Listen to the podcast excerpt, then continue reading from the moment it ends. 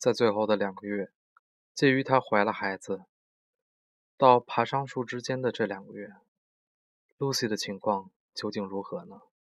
对我来说，她的情况似乎是很好的，看起来完全没有事。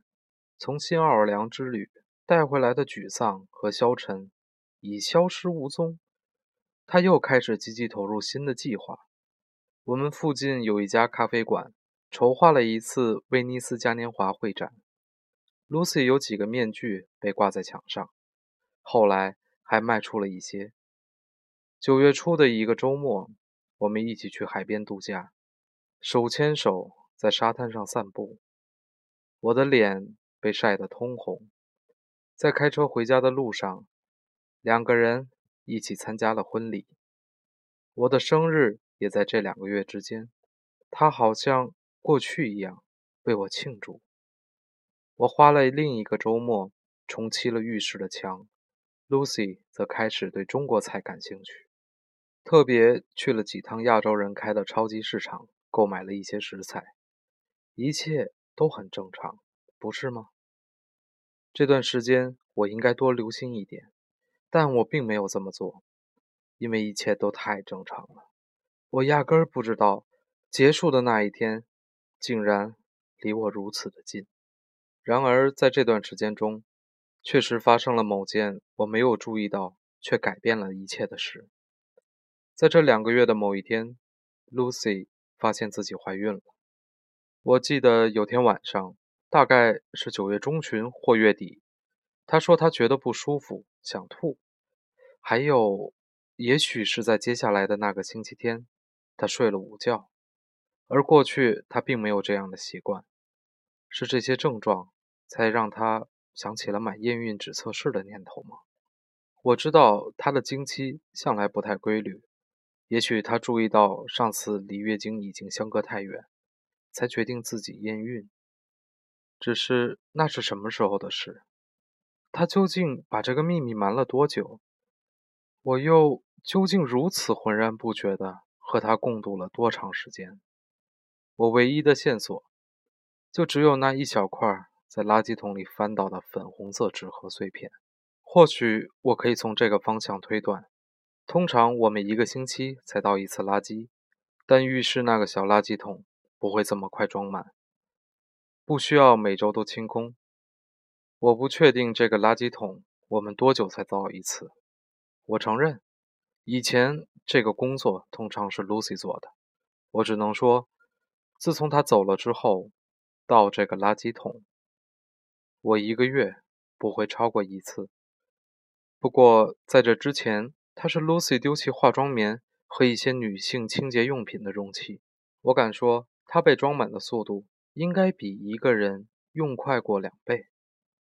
而当 Lucy 死后，我去翻寻这个垃圾桶时，里面的垃圾。只装了一半，因此看来离上次清空时间至多只有一个星期。她是在生命中的最后一个星期才发现自己怀孕的。既然知道了，我现在才知道的是，知道了 Lucy 在那一星期结束后就会带着自杀的念头爬上后院的那棵树，我就必须试着重建那一个星期的情况。Lucy 是星期三那天去世的。所以我从一个星期四开始推想。我记得星期四那天他比我起得早，他是故意提早起验孕的吗？现在想起来，我觉得他那天的状态似乎比平常愉快。当他对我说早安时，微笑的时间似乎比平常还长了那么一点点。但我还是不敢确定。那天我们一起吃了早餐。看了报纸，然后我洗了澡，换好衣服去上班。你今天打算做什么？我在出门前这么问他。嗯，我有一个万圣节的订单要完成。他说，下午我想去超级市场买点东西。哦，很充实啊。我说，吻了他一下。那么，祝你有个愉快的一天。你瞧见了吗？这只是。一星期之中平凡的一天，多么正常，有多么无谓。我已尽力回想了，却和当时一样，无法从中找出任何具有暗示性的意义。那天我去学校上班，和一位受我指导的研究生面谈讨论进度，填了一份后来根本没有送出去的研究计划奖学金申请表。我下班回家，Lucy 煮了意大利面当晚餐，我们一起在客厅看电影，两个人紧紧并肩坐在沙发上。一切都还是那么正常。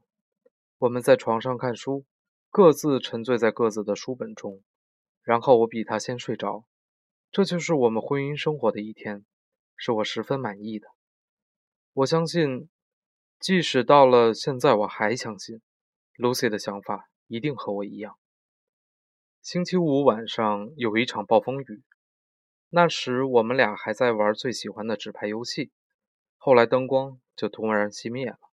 我发现要找蜡烛是很容易的，因为我们在结婚的时候收到了数不清的各式烛台，所以家里到处都是蜡烛。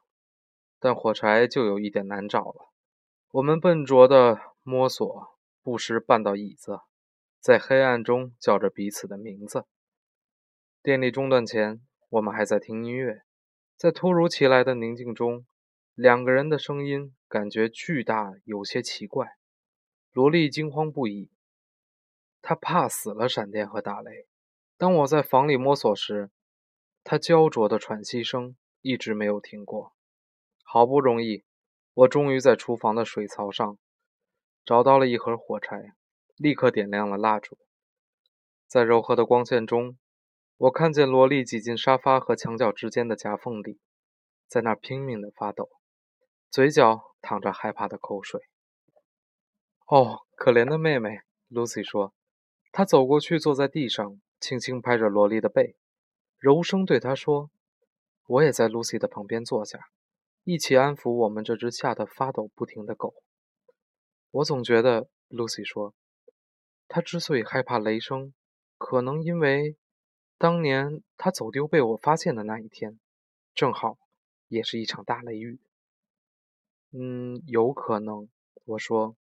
不过，我认为大部分的狗都害怕这种声音。我有没有说过？他说：“为什么我把它的名字叫为萝莉？”没有哎，我以为你只喜欢用这个名字。我是啊，不过那时候为了寻找制作面具的灵感，看了一些神话故事。我受够老是做蛇发美女杜丽莎和酒神巴卡斯。巴卡斯的。字尾是 a e 还是 s？字尾应该是 s 吧。如果用 a 的话，它指的应该是女性崇拜者。欧利匹德斯有一个剧本，用的就是这个名字。我又开始卖弄学问了。有时在 Lucy 面前，我总喜欢抖些包袱。我知道了，Lucy 打断我，但我的故事还没说呢。我们都笑了。好的，呃，抱歉。所以，我那时看那个神话故事中有一个是萝莉的故事，这是德国的故事，你听过吗？嗯，没有。萝莉是个很美丽的女人，她因丈夫不忠而投河自尽，死后变成一条美人鱼，坐在蓝银河中的石头上，以曼妙的歌声诱使水手。迈向死亡。所以，你读完这个故事后，觉得这个名字很适用于狗的身上？才不，当然不是这样。不过，当我第一眼看见萝莉浑身湿透，在雨中发抖的样子，我马上联想到她也是某个悲剧人物。你看，她的脸永远都是这么忧郁，即使在快乐的时候也是一样。我觉得这个名字。它很合适。我脑海里浮现一个女人坐在河中岩石上的画面，但她的脸却是和萝莉一样的狗脸，唱出的歌声不成调的恐怖咆哮声。你做过萝莉的面具吗？我问。我是说那个神话故事中的萝莉。做过了，但效果并不好。我想象。他的表情应该是充满了痛楚，带着报复的怨念。但是把这面具的眼睛部位抛空后，实在很难表现出那种感觉。我一直觉得没做好。那个面具还在吗？不在了。我卖给了一对德国夫妇。其实他们想要的是有美国风味的，像克林顿面具之类的，当做纪念品。不过我一听出他们的口音，就强力向他们推销这个萝莉的面具。他们知道这个神话故事，都熟得不得了。而且我还用特别便宜的价格卖给了他们。外面又轰然响起一阵雷声，萝莉虽在我抚摸下，却仍痉挛抽搐了一下。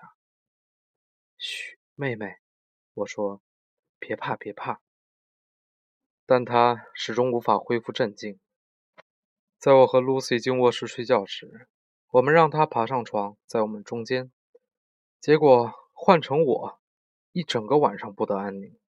她不时发出颤抖。和呜咽的声音干扰我们睡觉，直到暴风雨过去，晨间的阳光又普照着大喜过后的崭新世界，萝莉才真正的放松下来。在知道危险已经过去后，她便闭上眼睛，沉沉的睡了过去。我和 Lucy 共度的最后一个周末仍是平静无比，有太多时间，有机会。可以让 Lucy 说出她埋葬在心中的秘密。那时已经是秋天，又到了庭院旧货拍卖的季节。我们星期六一整个下午都开着车在附近绕，闯进一些我们从未进过的社区，寻找那种用手写的、作者往往没有算好空间而必须把一些细节推挤在底部角落的告示。这是我们两个人喜欢一起做的事。它可以让我们甜蜜地回想起当初相识的情景。那天周末，我买了一件 Lucy 觉得不太好看的毛绒背心，买了一个打算放在书房的时钟。Lucy 则买了一个电动咖啡研磨机，一个能把冰块做成心形的制冰盒，还说她就喜欢这种庸俗的玩意儿。现在回想起来，她买的那些东西都是充满希望的。他仍在计划未来，想着以后我们早上可以喝刚研磨的咖啡，还可以丢进一些心形的小冰块，看着他们在杯里漂浮的样子。在那天庭院拍卖之旅的最后一站，Lucy 站在一张摆满玩具的桌子前，拿起一个塑胶制的万圣节面具，用橡皮筋套在耳朵上的那种。这个面具的主题是科学怪人。色彩鲜艳的有点假，一看就知道是相当的廉价。我觉得你做的比这个好多了，我小声对 Lucy 说，小心不让坐在几英尺外的草地上的拍卖主人听见。是啊，不过这很有趣呢。这种面具很能勾起我小时候对万圣节的回忆，我想买回去收藏。他付给女主人二十五美分，我们拿了面具。越过草地，往停车场的地方走去。我想，Lucy 那时说了一句话，让我现在回想起来，便感到胸口一阵阵痛。也许我会开始收集这种面具。星期天，我们起得很晚。Lucy 参考食谱，做了薄煎饼当早餐。没想到居然这么简单，Lucy 说。我妈妈早上从来不煮东西。有一次我在朋友家过夜，隔天看见她妈妈早上做了这种煎饼，简直让我嫉妒死了。没想到做起来这么容易。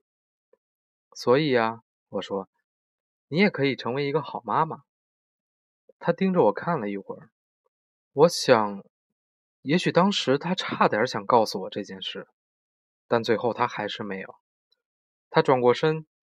又舀了一些面糊到平底锅上，回答我的话是：“是啊，我猜我应该可以。”我把这次事件看成一次小胜利，将它归纳入记忆，打算日后如果再谈到要不要生孩子问题的时候，就把它拿出来当做佐证。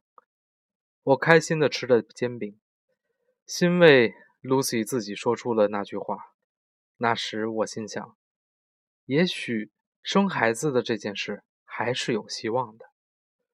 下午我们出去散了步，看了一场电影，又到我们最喜欢的披萨店吃了晚餐。星期天是快乐的一天，接着星期一过得风平浪静，但是星期二，在那个星期二，我们吵了一架。我们快接近了，就快要接近终点了。当然，这是你们早就知道的事。从故事一开始，从我说的每一句话，你们早就知道了。不过我自己却是越来越紧张，既想把这步伐放慢，又想加速向前迈去。星期二，我的工作全耽搁了。本来应该完成一份研讨会的论文，可是我一直没办法专心。那时候，我发现自己不时想起萝莉的神话，脑海不时浮现我在暴风雨之夜所想到的那个意象。那是一个人，一个狗，两个萝莉的结合。一头长发、唱着死亡之歌的女人，脸部却是罗德西亚脊背犬，满是皱纹又诚恳无比的五官。这真是让人很着迷的画面，至少对我个人而言。而他也让我继续推想，猜测 Lucy 的下一个计划，或许就是这个主题。自从夏天完成马克西白的戏剧面具后，他就有一点漫无目标。我认为现在他可能已经找到方向了。他可以从过去的经验摄取元素，可以无止境地加以结合。毕竟世界上有这么多的神话和狗的品种。埃及人不是有狗头人身像吗？把这个概念扩至别的神话又有何妨？我想象把美杜莎换成杜宾狗的脸，那头蛇发就长在它额头黑得发亮的短毛上。我想象波提切利那幅画，从贝壳中诞生的维纳斯，她的脸变成甜美的喜乐蒂犬。我拿出纸张画了几幅草稿，画了一个脸部变成哈巴狗的丘比特。画了大麦丁犬长相的雅典娜，而从他的头上蹦出的宙斯变成了一只拉布拉多犬。我还画了赫尔墨斯，他那顶有翅膀的帽子就戴在杰克罗素梗犬的双耳间。有些点子让我满意极了，虽然我的草图画得很糟，但我相信 Lucy 一定能把它们表现得更好。我看向时钟，已经是下午四点了。而那天我自己的分内工作几乎一样也没做。我离开办公室去图书馆，找了一本图解版的世界神话故事和一本狗种百科，利用复印机向柜台借来的剪刀和胶带，我又造出了一些新的造型。海神波塞冬的脸被我换成了葡萄牙水犬。冥王哈德斯变成斗牛犬，皱巴巴的脸满是愁容。这种组合让我忍不住笑了出来，引来附近的几个学生向我这里投来抗议的目光。因为现在正是期中考试的时候，图书馆里啊挤满了学生。我创造出来的这些图案虽然很粗糙，比例也不对，但对我而言真的是极有意义的。至少，我能借此让 Lucy 明白我的想法，让她从中得一些灵感。那天我做的最后一张图，是把罗德西亚几位犬的脸贴在海妖女的身上，因为我找不到德国的那位萝莉的图片，只好借用希腊神话故事里的人物。然后兴高采烈地带着这些作品回家，打算在 Lucy 面前献一下宝。我进家门时。Lucy 正在厨房准备切菜做晚餐，我亲吻了她的额头一下，然后在厨房桌子前坐下。她带着微笑看着我，嗨，他说：“今天过得如何呀？”“很好啊。”我说，“简直棒透了！我想出了一个了不起的点子。”“嗯，说说看。”他把切好的洋葱推到一边，继续切着红辣椒。“其实啊，这个点子是为你想的。我想到你接下来可以做什么了。”他放下刀子，以慎重的眼神看着我。“很好。”他说。但你也知道，我不习惯把别人的点子用进自己的作品。我的东西必须出自我自己的想法，你明白吗？我有没有灵感都靠我自己。你这样做就像……记得你打算出一版语言学的专著的事儿吗？那时你叔叔突然跑来告诉你一个推理小说的题材，你不应该学他。放着自己的事不做，跑去管别人的想法，哎，这是两码子的事儿。他的点子实在太恐怖了，我的想法可好得很啊！你让我拿给你看吧。他叹了口气，好吧，但先说好，我可能不会接受你的意见。我从夹克口袋里掏出草稿和影印的作品，在餐桌上摊开。Lucy 一脸狐疑地看着他们，脸上并没有笑容。你看，我说，这是神话人物和狗的结合，是不是很有趣？他耸耸肩，或许吧。他说：“当然，我做的并不是很好，但如果由你来做的话。”他没有吭声，只是低头看着桌子，似乎不想和我目光相会。你瞧，我继续说，这个灵感。是从你说的故事得来的。你告诉我萝莉神话的故事，又说当年我们的狗妹妹萝莉出现在门口时，让你联想到了这个神话角色。结果我的脑海里就浮现出了这个画面，一个结合了女妖和萝莉的全新形象。我翻寻桌子上的纸张，找出那张脊背犬的图片。你看，就是这一张。他拿起了这张纸，看了一眼。然后又摆回桌上。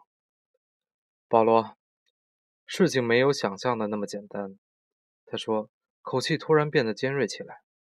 你自己看，这些设计根本不可能做成面具。像这张维纳斯的诞生，如果你只做出它的头部，根本没人知道你到底想要表达什么。你可以把，你可你可以下一个目标啊，做一点解释啊。那些艺术家们。不都是这么做的？你可以把它取个什么喜乐蒂纳斯的之类的名字，或者是喜乐蒂纳维纳斯一号什么的。你这么说，意思是我不只做一个就好，而是要做一系列的喜乐蒂维纳斯，而这样就可以让我一炮而红？Lucy，这是我花了半天想出来的，你至少。我可没那么麻烦你这么做。我不懂你干嘛这么沮丧。我说，我的腔调也拉高了起来。我只想帮个忙。看你已经闲晃了好几个星期，苦苦思考接下来该做什么。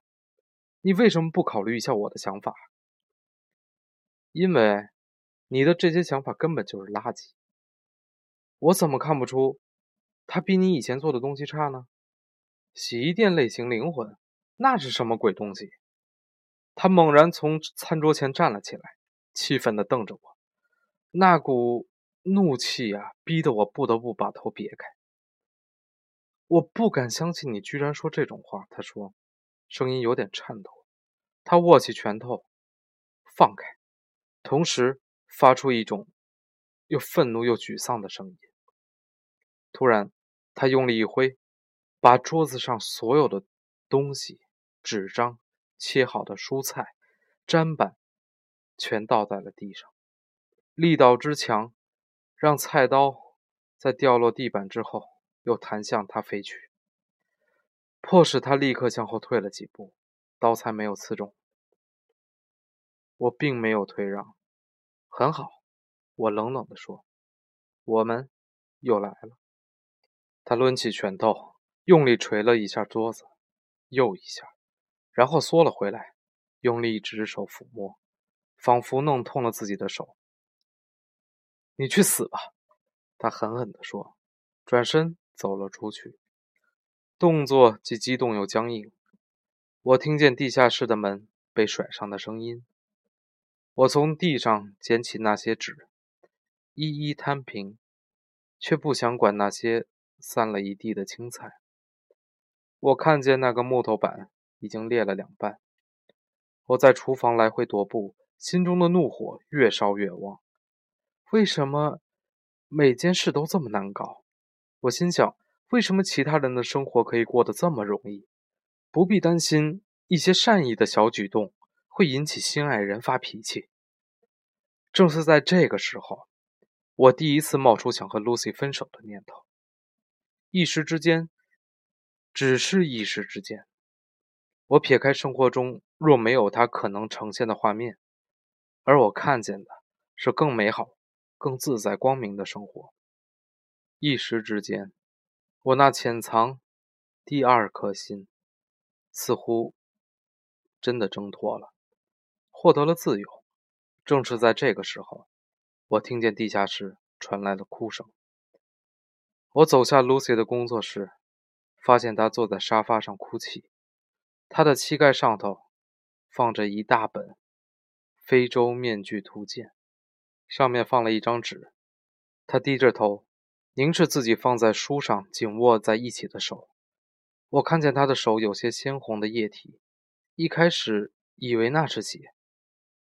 同样的颜色的液体也渗进了纸张和书本里。怎么回事？我问。我太生气了，他说，不知道该怎么处理。你，你做了什么？我本来想，如果我把情绪写下来，或许有助于控制它，但我。才一提笔就无法自制了。我拿起笔，用力往纸上戳，结果纸破了，笔也断了。所以那是墨水喽？我问。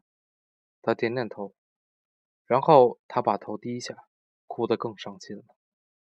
我到底怎么了？他说。我把笔弄坏了。为什么我会做这种事儿？我一动不动，只站在那儿看着他哭泣。原本还想暂弃前嫌，走过去安慰他，但当我看见他手握在那支笔的时候，我才明白，他弄坏的是谁的笔。那是我大学毕业时父母送我的金笔，我习惯用它来批改作业和考卷，所以里面装满的全是红色的墨水。这支笔对我而言的意义实在太重大了，因此。即使后来我每天都在悔恨当时应该采取别的行动，但在那一时之间，我实在没办法让自己和颜悦色。我上去了，我说：“你能不能不再毁坏别的东西了？”我扔下双手沾满酷似鲜血的墨水的他，让他一个人坐在那儿哭泣。那天晚上我没有再见到他，他一直待在地下室。直到我上床睡觉都没有回屋里。尽管我的怒气在上床时已经消退不少，尽管我清掉厨房撒了一地的东西，又留了一张纸条向他道歉，但伤害已造成了。那天晚上，当我入睡后，Lucy 拿起电话打给阿拉贝拉夫人，说出那个她不曾对我说的秘密：我迷失了。她说。我不知道该怎么办。到了星期三早上，当他醒来，当他换好衣服，当他在吃早餐时向我道歉，当他在我出门上班前再次亲吻我的唇，当他在做这些事的时候，其实已经很清楚，那天就是他生命的最后一日。也许不是这样的，我想。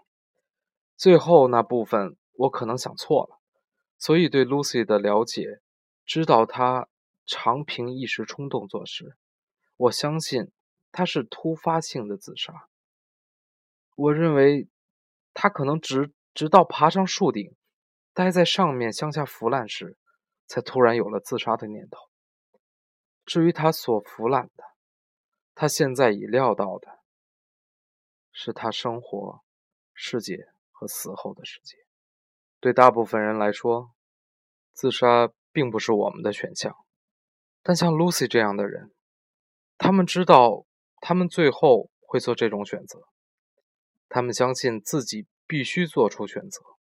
于是，Lucy 在过完那一天，布下了一个谜题让我解答后，他相信自己有可能毫发无损地从树上下来。而如果这样的话，他就可以让自己得到赦免。那是什么感觉呢，Lucy？当你醒来之时，你的感觉是，树是沉重无比，是心里隐隐作痛，还是感到一股压力？没错，是压力。你的躯体被垮压了，你感觉体内仿佛像刮掉了一层皮。你的脑袋里有一个声音，不对，不是声音，不是那种听得见的声音。你还没有那么疯狂。那只是你自己心里的声音，就像平常说的，到街角要向左转，或别忘了在邮邮局前停下的那种声音。只不过，这种声音在说：“我讨厌自己”，还说：“我想死。”这个声音是从早上开始的，从你醒来的时刻开始，你看见从窗外透入的阳光。知道这可能又是美丽的一天，但那无关紧要了。你翻个身，试看看能不能再睡一会儿。可是，你知道你自己已经睡不着了。新的一天就展开在你的面前，你想要躲藏，想把自己缩成一个球，但这么做也无济于事。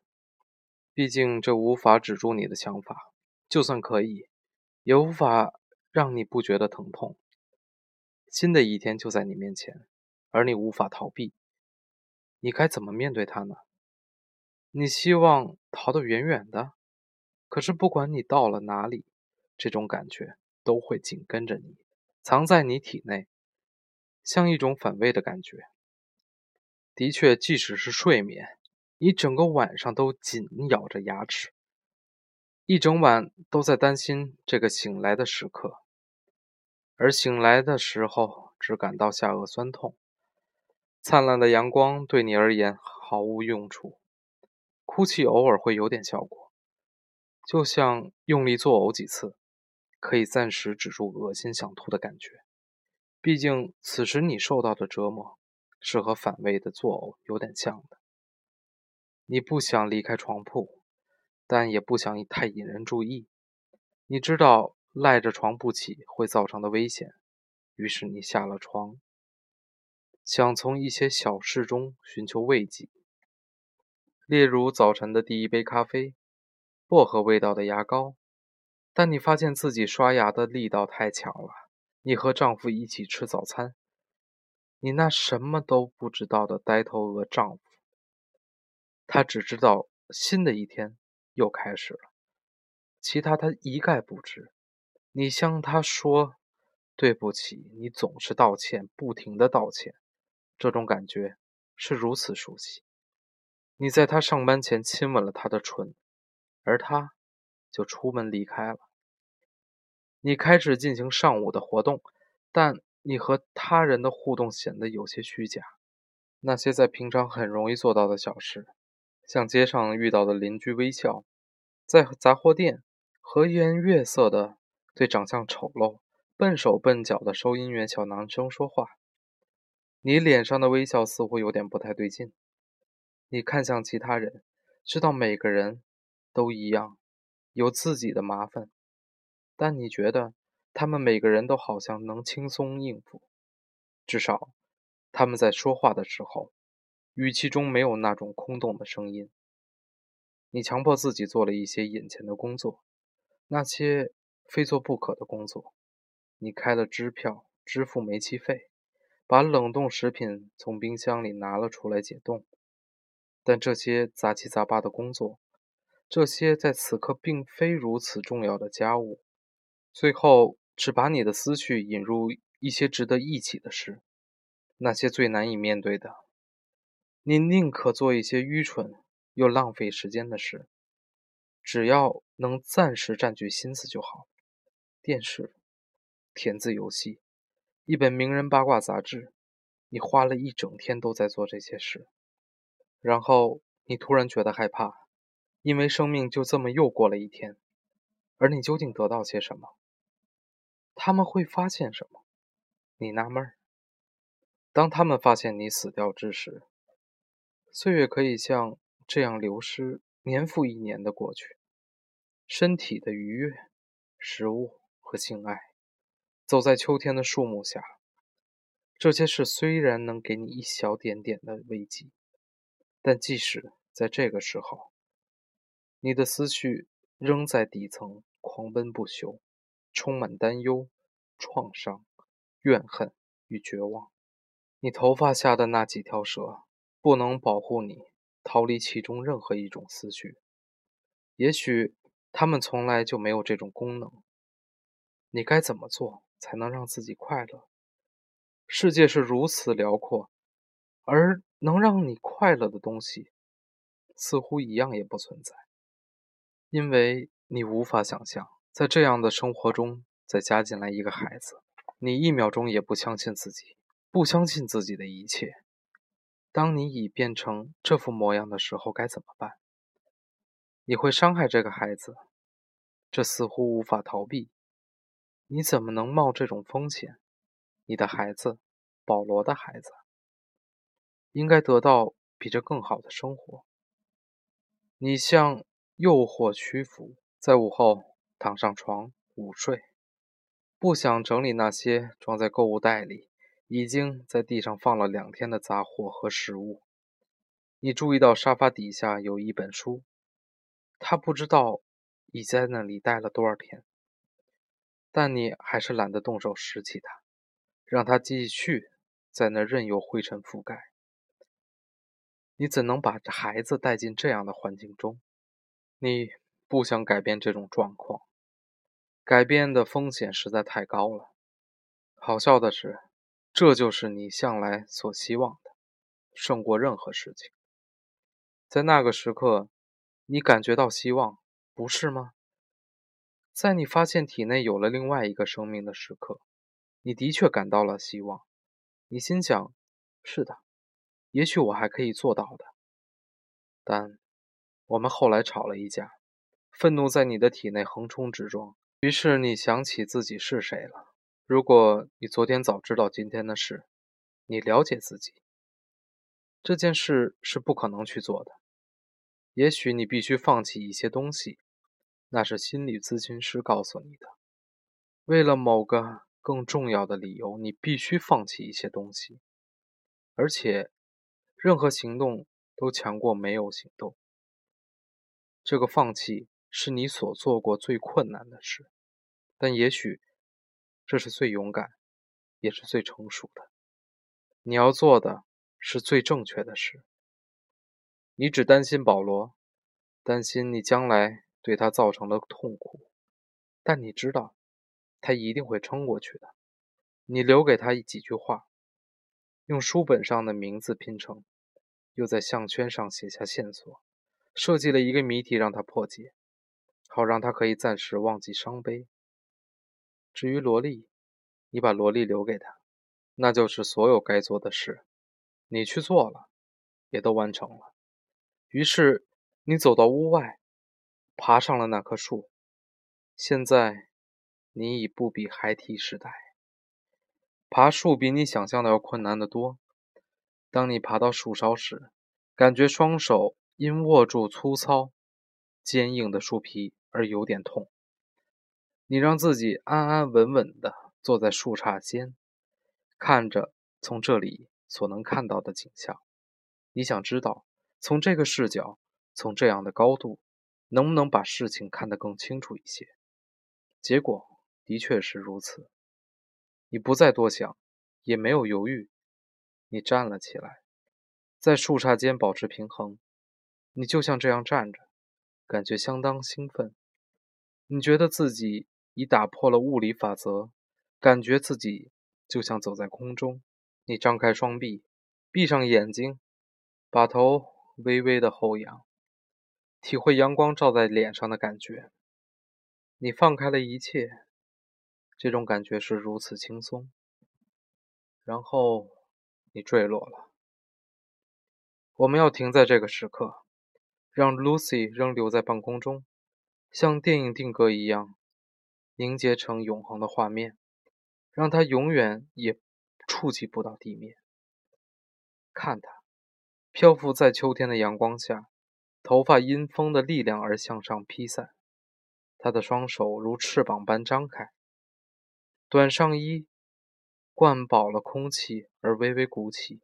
他并没有低头看向他直冲而来的地面，他的脸却是扬起看起天空，但是他却把头微微偏向一边。这正是我不断回顾的这个画面原因。无论我重复看多少次，都无法看见他的脸。我发现自己已无所适从了，不知道接下来该做些什么，不再有谜题需要我去破解。我对狗的研究计划也早已宣布结束。即使萝莉不以气喘吁吁的声音天天提醒我，这种努力永远不可能成功。光是从上次小 J 的事件，便足以让我领悟到，有些事绝对不应该打着科学的名号。或爱的名号而进行。然而，我似乎似乎无法让这件事情过去。我待在房子里，保罗一个人的房子，陪伴我的是周遭那些没有半点用处的线索。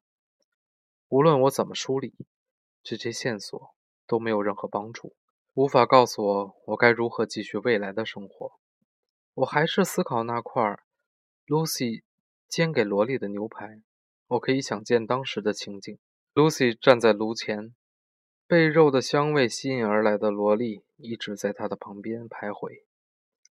Lucy 把牛排放在地上，萝莉还来不及舔干净地板上的肉汁和油脂，也许才几分钟过去，Lucy 的身体便一动不动地躺在泥土上了。泥土上的血，厨房地板上的血。能把这两个东西串在一起的是什么呢？而它又代表什么意义？有部分的原因是为了暂时逃离这折磨人的思绪，我决定爬到树上去。我只想知道从树上观看世界是什么样子。我想知道 Lucy 究竟在那里看到了些什么。我把萝莉关在厨房，走进后院。今天是个热天。但我已换上长裤和长袖。上次爬树对我而言已经是年代久远的事。我这个中年男人可经不起膝盖和手肘的擦伤。我试了好几次，才找到抓握的要领，开始向上攀爬。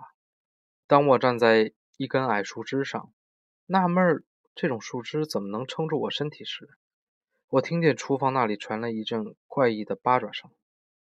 那是萝莉弄出来的声音，她正在想办法来到后院。厨房通往后院的门上有一个狗门，但萝莉从来没有用过，那是前主人设置的。他养的狗体型不大，因为那道门对萝莉来说实在太小了，它必须硬挤强塞才能钻得出来。然而，当我转过头去看时，我发现那道门已经被推开了。萝莉的鼻子从那里露了出来，她发出微弱气喘，真的是气喘的哀鸣，硬把自己往那个小门上挤。我很担心他会被卡在那里。萝莉，我对他喊叫：“进去，我没事。”但他还是拼命的扭动挣扎，直到身体中间挤过那道小门，便狂奔而出。他睁大充满警惕的眼睛，不停地发出可能代表。犬叫的声音。他急冲到树下，抬头用紧张的眼神看着我，然后又围着树干转，着急的狂奔乱跳，同时用几乎听不见的声音吠叫着。一个影子跃在我的脑海，那是塔罗牌上的那只狗。阿拉贝拉夫人曾描述过，那只朝愚人狂吠。想阻止他往悬崖走的那只狗。这个意象在这个瞬间突然浮现。萝莉阻止过 Lucy，这个想法像一记直拳击中了我。我有如突然摔了一跤，差点喘不过气。这就是 Lucy 煎牛排给萝莉吃的原因。他将引开她的注意力，让她安静，不要狂吠。到后院，攀到这棵树上，心里全是牺牲自己的想法，一心想让一切结束。但萝莉不肯让他轻易这么做。面对如此狂野激动，来自动物的爱呀，他怎么能完成任务？怎么按自己的计划进行？他办不到，根本不可能。于是他回到屋里，准备他这一生中给萝莉最后一个犒赏。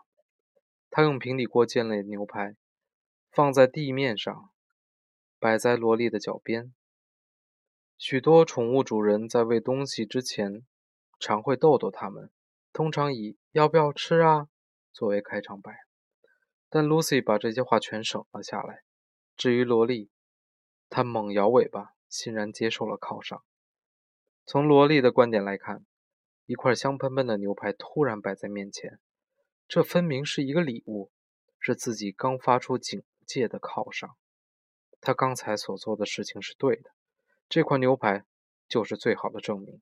我可以想象，他那时心中一定充满了感激，充满了欣慰。但 Lucy 呢？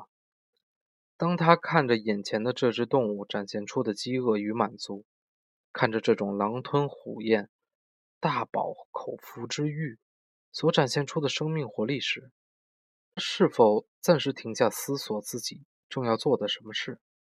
他稍有犹豫吗？他重新思考过吗？萝莉有没有让他闪过这个念头？或是他太专注自己的目标了呢？而没有时间停下来思考？萝莉一时出了神，沉迷于厨房的肉香味，沉迷于用牙齿把牛排撕开的动作。但那仅是一点点时间而已。当他把地板的上的肉汁舔干净。当他再度抬起头时，Lucy 已经不见了。他永远不见了。背叛萝莉是他的肚子，叛他的是味道的敏锐感知。他的鼻子以不断抽搐的方式背叛了自己，他的嘴巴以淌满口水的方式背叛了他。他不留神的时间才那么一点点，有如转身接电话而忘了孩子就待在窗边的母亲。有如置身异国他乡，忘了交通规则，而看右不看左的旅行者，就那么一瞬间，一切都失去了。Lucy 躺在地上，悄无声息，哀伤至极的萝莉就这么失去了至亲。这一切发生在一瞬间。树底下，萝莉仍在不停地跳跃喘息，发了疯似的拼命转圈。我没事，妹妹。我对她说：“我马上就下来。”我估算了一下这里到地面的距离，知道自己并没有爬多高，便直接跳下来。虽然有点蹒跚，但双脚还是安全着地。才一落地，萝莉就向我扑来，差点把我给撞倒。她拼命舔我的手、我的肩膀，狂舔任何她舔得到的地方。我蹲下来，紧紧抱住她。“我没事，妹妹。”我说。我就在这儿，哪儿都不会去的。一会儿，我让萝莉坐进车里，开车去超级市场。他喜欢搭车兜风，而这阵子只要我办得到，我会让他做任何能让他快乐的事儿，替他留了一点车窗缝隙，让他待在车上，对任何胆敢从这辆车旁边走过的人咆哮狂吠，然后便走进了超市。我直接到了肉品区，挑了两块超级市场上最上等的牛排，一块给我，另一块给萝莉。回到家里，趁着烤肉盘还在加热的空档，我拿起电话打给了马修·瑞斯。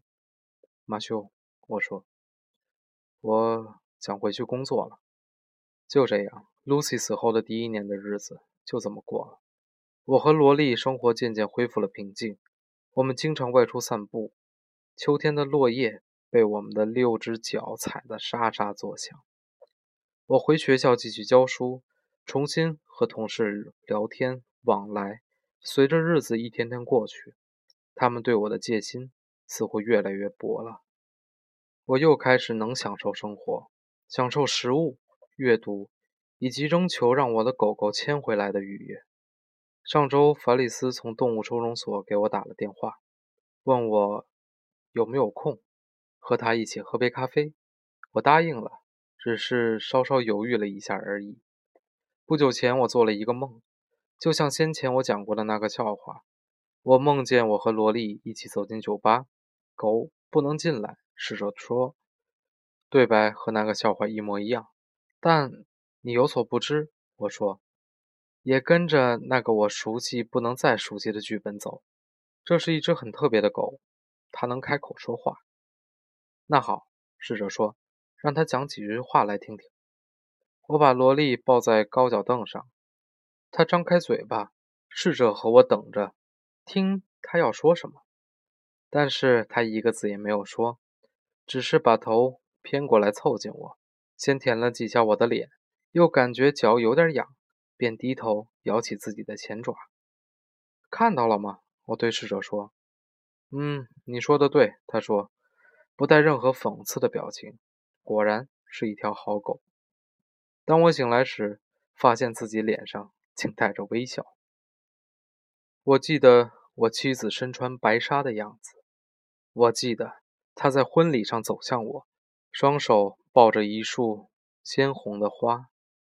我记得她生气不理我的时候，身体僵硬的犹如一块石头。我记得她睡觉的时候的呼吸声。我记得双手抱住她的感觉。我记得，我永远记得，他为我生命带来的慰藉，带来的悲伤。我记得两个人共享每一刻的阴暗时刻。至于那些光明的日子，我几乎无法直面凝视。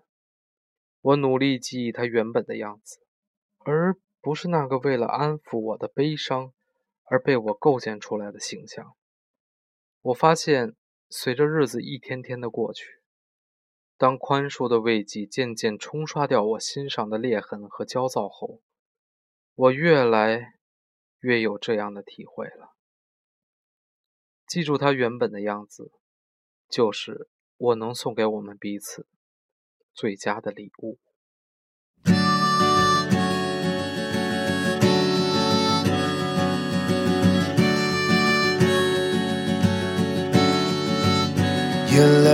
Bright as ever, even in the shadows. Baby, kiss me before they turn the lights out.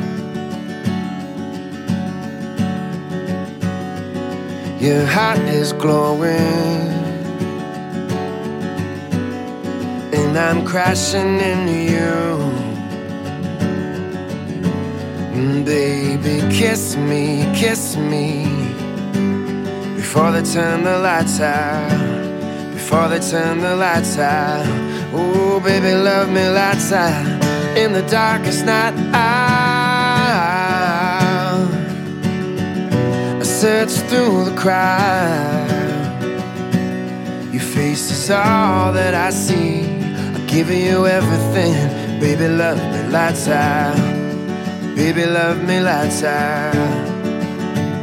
We don't have forever.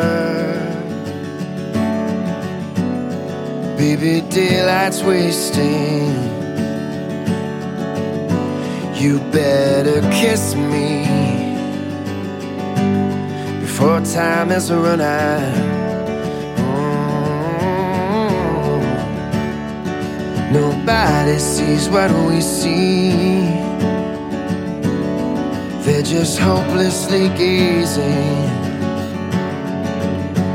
Oh, baby, take me, take me before they turn the lights out, before time has run out.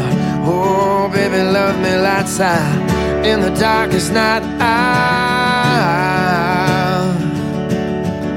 I search through the crowd.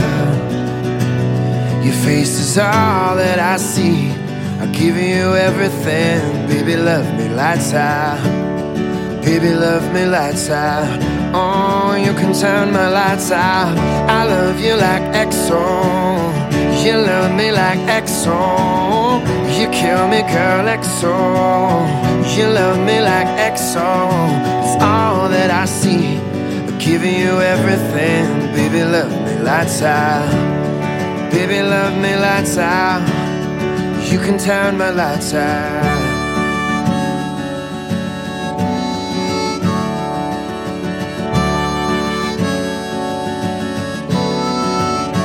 Oh, in the darkest night, I, I search through the crowd. Your face is all that I see. I'll give you everything, baby. Love me lights out, baby. Love me lights out. Oh, you can turn my lights out.